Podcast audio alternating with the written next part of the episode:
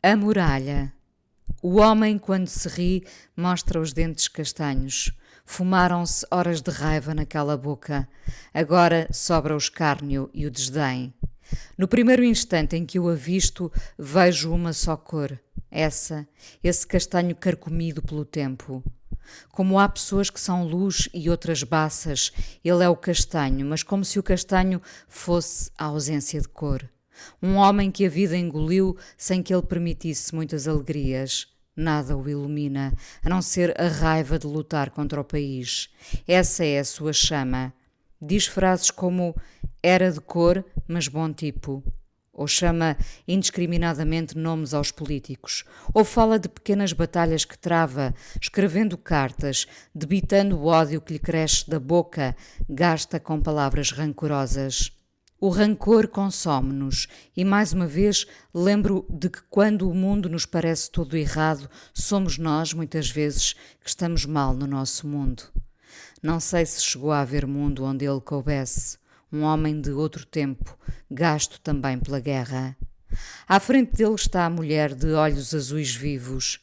É curioso que tudo nela parece apagado, enquanto os olhos se mantêm azuis como quem está em alerta. A mulher fala baixinho, anula-se perante o marido, tenta que nenhuma palavra vá contra ele. O azul vivo dela e o castanho dele. Há quanto tempo aquelas cores não condizem? Fico então presa aos gestos pequeninos dela, até para me distrair dele. Fala baixinho, diz que não pode beber mais do que um copo. Confessa que já não conduz porque ele, ao lado dela, nunca se calava quando ela estava ao volante. Ouço tudo o que vai dizendo. Sei que neste país há demasiadas mulheres como ela que nunca puderam fazer a sua revolução. Ficaram caladas a vida toda, com medo de levantarem a voz. E, tantas vezes em silêncio, construíram uma muralha para defenderem os filhos, as filhas. As filhas destas mulheres são as que hoje usam batom vermelho, não cozinham se não lhes apetecer, não mudam fraldas só porque alguém lhes disse que tinham de ser elas a fazê-lo. As filhas do silêncio temeroso e das mães que se anularam. Também sou uma dessas filhas. As palavras que a minha mãe nunca pôde dizer gritam perto dos meus ouvidos. O país comemora a revolução e a chegada da democracia, mas entristeço-me sempre que vejo uma mulher a emudecer. Já não são as mulheres que juraram luto para sempre e se fecharam em casa ou na igreja, impedindo-se de viver.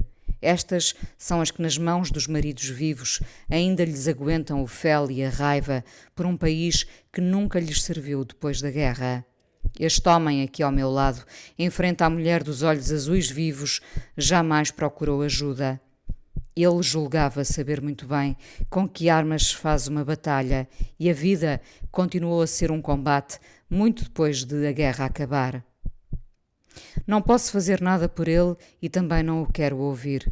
Não quero perto de mim o ódio mal acomodado, nem sequer aquele que vem em palavras escolhidas. O ódio será sempre uma resposta que insulta o pensamento. Então centro-me nela, viro-me para ela e vejo naquele comportamento quase nulo a vida de muitas mulheres, todas as que ficaram na mão dos maridos, todas as que viram essa mão levantar-se sobre elas e assim aceitaram viver, em nome do Pai e dos filhos, sem fuga, porque o medo nos encurrala. A mulher com os olhos azuis vivos, que todos os dias pergunta se lhe vai acontecer alguma coisa, se vai poder dizer uma palavra a mais ou se uma a menos também lhe pode sair cara. O homem dos dentes castanhos que saiu da guerra há muito, mas continua a encontrar motivos para combater o mundo, está a ficar embriagado. As palavras são agora empurradas mais devagar, mas o ódio continua ali tão presente que assusta. A mim assusta-me que se possa viver a vida toda em combate, que não se encontre um lugar onde alguém um dia nos murmure que se pode tentar sobreviver de outra forma. Um murmúrio que agarrasse naquele casal cujas cores há muito se desbotaram e lhes digam que se pode ser feliz nos bocadinhos em que a vida não nos prega partidas. A vida não está sempre a fazer-nos fintas, pois não?